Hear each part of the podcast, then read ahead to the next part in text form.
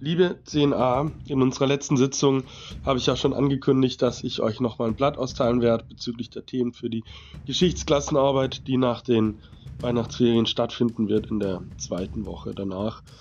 Ähm, ich weiß nicht, ob ihr es hören könnt oder nicht, mir geht es jedenfalls gerade hundeelend, aber wie heißt es so schön im Bundesbeamtengesetz, ein Beamter hat stets mit voller Hingabe seinen Dienst zu verrichten. Und jetzt bekommt ihr mal meine volle Hingabe in vollen Zügen zu spüren. Ja, es ist mir wichtig, dass ihr für die Arbeit auch vorbereitet seid. Ich hatte euch schon gesagt, dass die Klassenarbeit aus drei Teilen bestehen wird.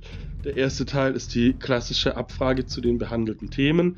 Welche ich da abfragen werde, sage ich euch gleich noch. Der zweite Teil ist die Quellenarbeit. Das bedeutet, ihr bekommt von mir ein historisches Textdokument aus der Epoche, in der wir uns gerade befinden, und ihr bekommt dazu Aufgaben.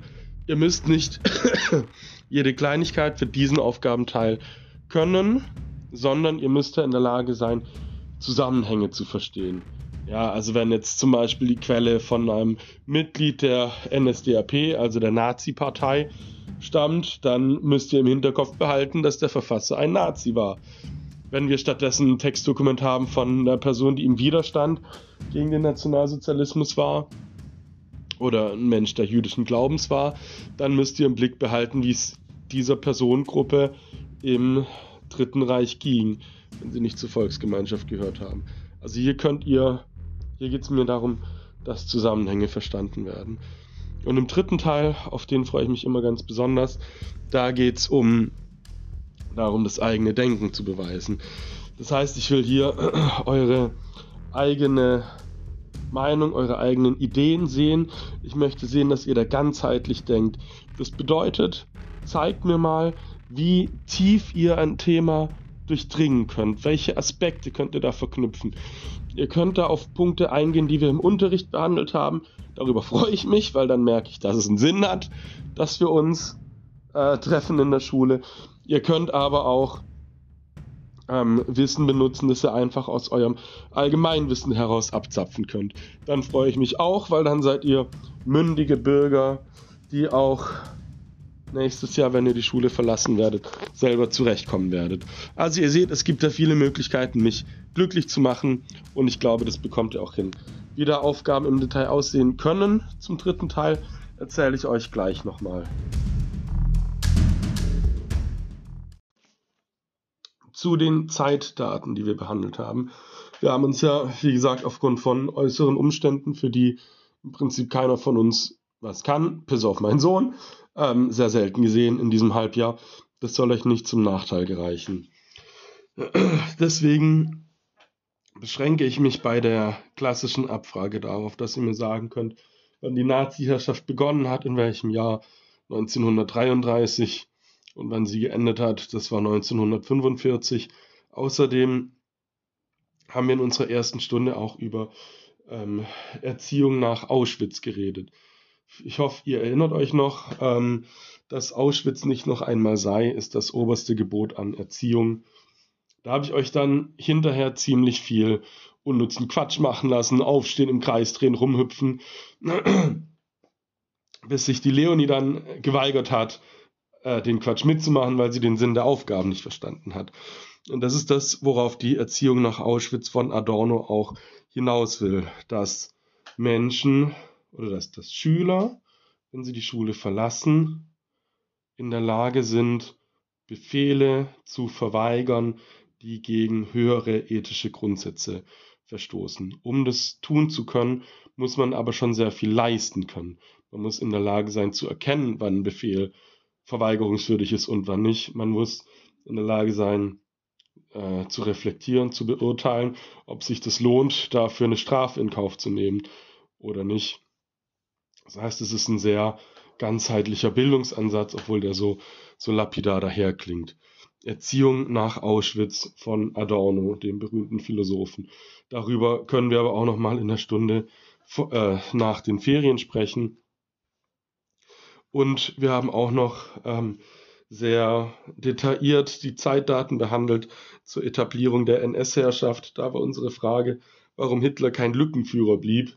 Und ihr habt da gesehen, dass er innerhalb von einem Jahr, ähm, innerhalb von einem Jahr äh, die Zügel so fest in die Hand genommen hat, dass es kein Mittel der Demokratie mehr gegeben hätte, ihn aufzuhalten. Andere Parteien würden verboten, eingeschüchtert, KZs würden direkt gebaut, also die Konzentrationslager. Wer eine andere Meinung hatte, würde eingesperrt.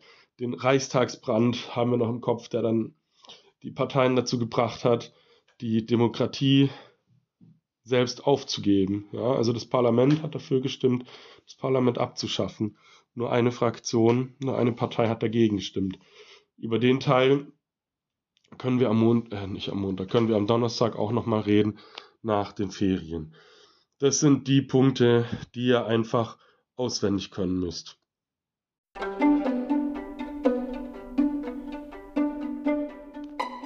Zum Teil der Quellenarbeit, also der zweite große Teil der Klassenarbeit, habe ich ja auch schon viel gesagt. Wie gesagt, ihr bekommt ein Textdokument aus der Epoche, also aus der Zeit des Nationalsozialismus. Und dazu bekommt ihr Aufgaben. Wichtig ist, dass ihr in der Lage seid, Zusammenhänge zu verstehen, zu erschließen und einfach zu wissen, worum es da gerade geht in dem Text. Je mehr ihr wisst über den Nationalsozialismus, je mehr ihr gelernt habt und darüber nachgedacht habt, desto einfacher wird es euch fallen, das zu durchdringen. Da werde ich aber nicht erwarten, dass ihr mir auswendig irgendwas hinklatschen könnt. Ähm, das kommt im ersten Teil. Bei der Quellenarbeit stehen die meisten Antworten dann schon im Text. Ich erwarte aber von euch, dass ihr die Zusammenhänge versteht. Ja, also, wenn jemand Nazi war, dann war er für Hitler zum Beispiel. Das muss sitzen. Im dritten Teil geht es um darum, dass ihr euer eigenes Denken beweist. Ich will eure eigene Meinung hören, da können Aufgaben drankommen wie, wieso ist es denn überhaupt sinnvoll, dass wir äh, Geschichte in der Schule behandeln? Mathe oder Informatik ist doch viel wichtiger. Und dann möchte ich, dass ihr Argumente findet für Mathe oder Informatik, aber vor allen Dingen auch für Geschichte und dann zu einem Urteil kommt und abwägen könnt. Ihr müsst da möglichst ganzheitlich denken. Mir wird es nicht reichen, wenn ihr einfach sagt, so ist es halt. Oder Geschichte ist gut wegen Allgemeinwissen. Das ist zu wenig. Dann müsst ihr mir sagen, wozu man das Allgemeinwissen braucht. Was nützt euch das? Und da könnte man dann den Übergang finden zur Erziehung nach Auschwitz von Adorno, weil dafür brauchen wir den Geschichtsunterricht. Er könnte aber auch auf andere Themen zu sprechen kommen. Da gibt es nicht die eine Musterlösung, die ich da parat habe und jeder, der da meinen Bauch pinselt und die gleiche Meinung hat wie ich, äh, kriegt die volle Punktzahl, sondern ich möchte einfach sehen können, dass ihr in der Lage seid zu denken. Und zwar ganzheitlich. Zeigt mir da wirklich eure Gedanken. Denkt nicht, dass das selbstverständlich ist, was ihr da hinschreibt, sondern schreibt alles auf, was euch da durch den Sinn kommt.